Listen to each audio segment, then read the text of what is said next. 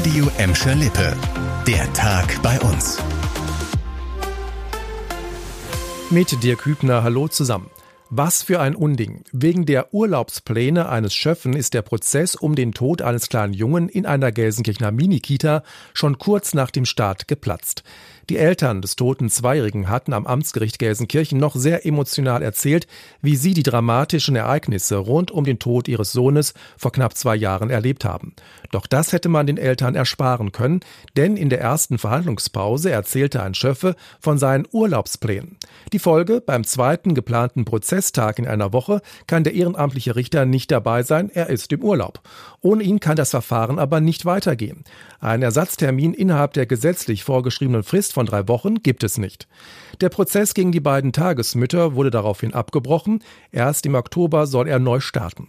Das dürfte vor allem für die Eltern des toten Jungen hart werden. Wer ist für den Fehler verantwortlich? Im Gespräch mit uns hat der Direktor des Amtsgerichts Gelsenkirchen die Verantwortung übernommen und das Ganze bedauert. Es sei ein Bürofehler gewesen. Der zweite Termin sei dem Schöffen nicht mitgeteilt worden. Der Zweijährige war vor knapp zwei Jahren während der Mittagspause in der Tagespflege in Gelsenkirchen-Schalke erstickt. Laut der Ermittler war er mit dem Kopf so unglücklich in seinem Bett eingeklemmt worden, dass er keine Luft mehr bekam. Den beiden 26 und 38 Jahre alten Tagesmüttern wird fahrlässige Tötung vorgeworfen. Jetzt geht es um ganz viel Geld. Nach vielen Warnstreiks und doch recht zähen Verhandlungen gab es am vergangenen Wochenende die Tarifeinigung im öffentlichen Dienst. Seitdem wurde in den Rathäusern bei uns gerechnet und gerechnet, wie teuer der neue Tarifvertrag für die Städte wird. Für Gladbeck und Gelsenkirchen steht fest, der Tarifabschluss im öffentlichen Dienst wird die städtischen Haushalte mit Millionensummen belasten. Allein die Stadt Gladbeck geht in diesem und dem nächsten Jahr mit zusätzlichen Personalkosten von 4,8 Millionen Euro aus.